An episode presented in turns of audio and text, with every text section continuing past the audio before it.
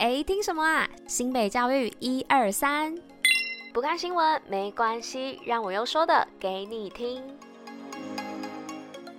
嘿大家吃饭了吗？我是珍珍，大家午安。今天是十一月十五号，礼拜三，新北教育一二三的第四百集，同时也是第四季的第三十一集喽。那不晓得听众们有没有板桥的朋友呢？那这周我们的新北耶诞城要开始啦。那其实这几天如果大家有经过的话，都可以看到它有一些主题的展示都已经有摆出来了。那也很多人其实都有在那边拍照做纪念喽。那其实呢，大家也可以观赏一下，说，诶，每年的新北耶诞城有什么样的改变哦，好啦，那就是跟大家提醒一下，如果有空的话，这周就可以去走走喽。好啦，那接下来呢，就进入到我们的新北爱运动的部分吧，Go Go！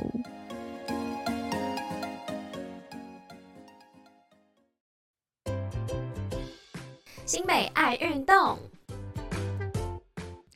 好啦，那今天新北爱运动要来报什么呢？要来报的是世壮运暖身训练营开始报名。那这一次呢，总共有十种运动项目让大家来做报名参考哦。那除了球类以及帆船项目之外呢，也有让亲子一起参与的课程。那多样的运动课程呢，从初阶的体验到进阶的课程，在这里都找得到。那报名时间呢，就在今天哦，十一月十五号的中午十二点。有兴趣的朋友们，赶快去报名。那更多有关报名的资讯呢，可以到新北运动据点的粉丝专页查看哦。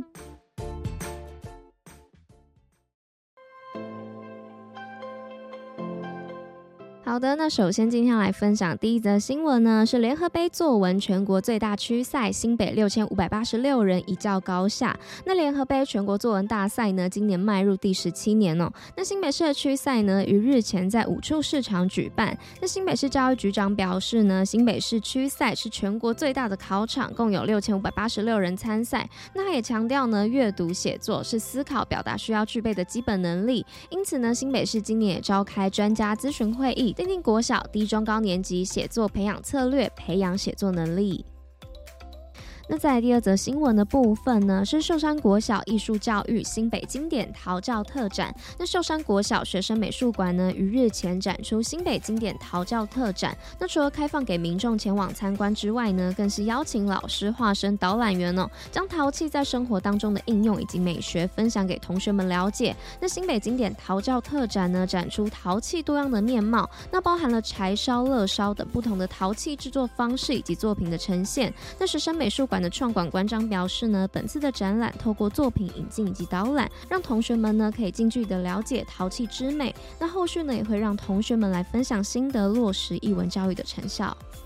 那接着第三则新闻的部分呢，是台日文化交流，新北高中与西洋丘高校友谊深化。那新北高中于日前呢，再度欢迎来自日本大阪西洋丘高校的师生到校交流。那新北高中的师生、家长会以及教育基金会呢，也都热情的举办了欢迎仪式。那本次的交流呢，让两校的学生收获丰富。那西洋丘高校的校长呢，也表达了对于此次交流的欢喜之情。那期许未来呢，能有更多的互动。那双方校长呢，也互赠。校旗及纪念品，象征着友谊与合作的开端。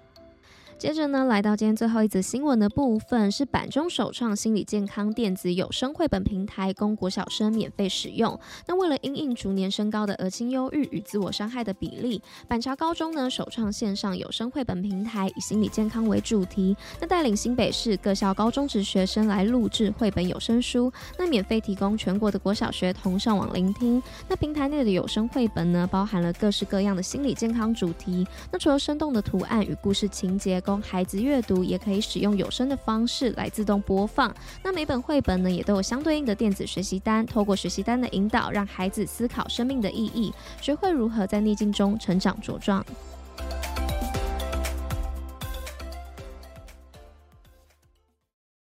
今天五四三什么？OK，那来到今天五四三的部分，那今天五四三内容要来分享什么呢？要来分享的就是关于粉红色原本是男性的象征。那当你走进玩具店时呢，你会发现女童区总是充满粉红色，而男童区呢则是蓝色。那似乎呢就是在暗示女孩就是适合粉红色，而男孩则是适合蓝色。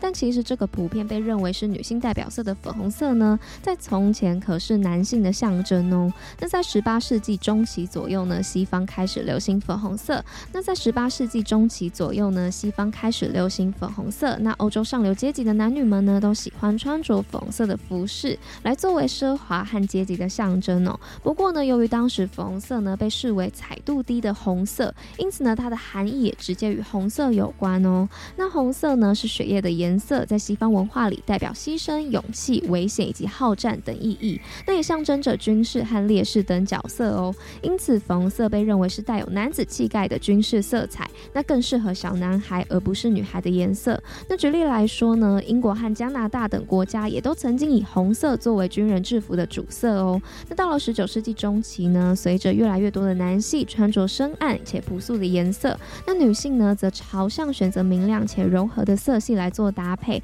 那粉色呢就开始女性化了，那被社会赋予了优雅、娇嫩和甜美的意味。那后来粉红色呢就成为主流的几个颜色色之一。那加上工业化进展和大量的生产呢，带来了便宜的化工染料，那粉红色呢就出现了更明亮、更鲜艳的版本。那又有许多的性工作者呢开始穿着类似或相近的颜色，更加深了粉红色与女性的连接。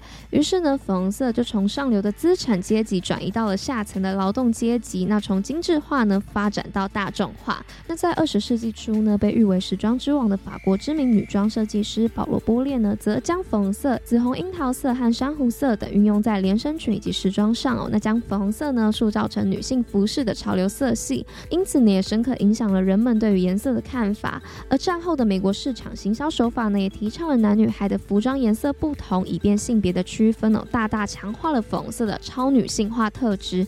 那也被认为奠定了粉红色就属于女孩，蓝色属于男孩的性别刻板印象。那在现今的社会呢，大家其实对于性别与色彩的连结多半采取开放的态度 那色彩呢，应该要超越性别刻板印象。那每个人呢，都有权利选择和喜爱不同的色彩。那不应该受限于社会对于性别角色的既定观念哦。那在追求平等和多元化的社会，我们或许呢，可以重新思考一下对于色彩与性别的既有观念，打破框架来创造更开放而且包容的视野哦。好的，那以上呢，就是今天跟大家分享的五四三内容。那今天新美教育一二三的第四百集就到这边啦，那我们就明天见喽，大家拜拜。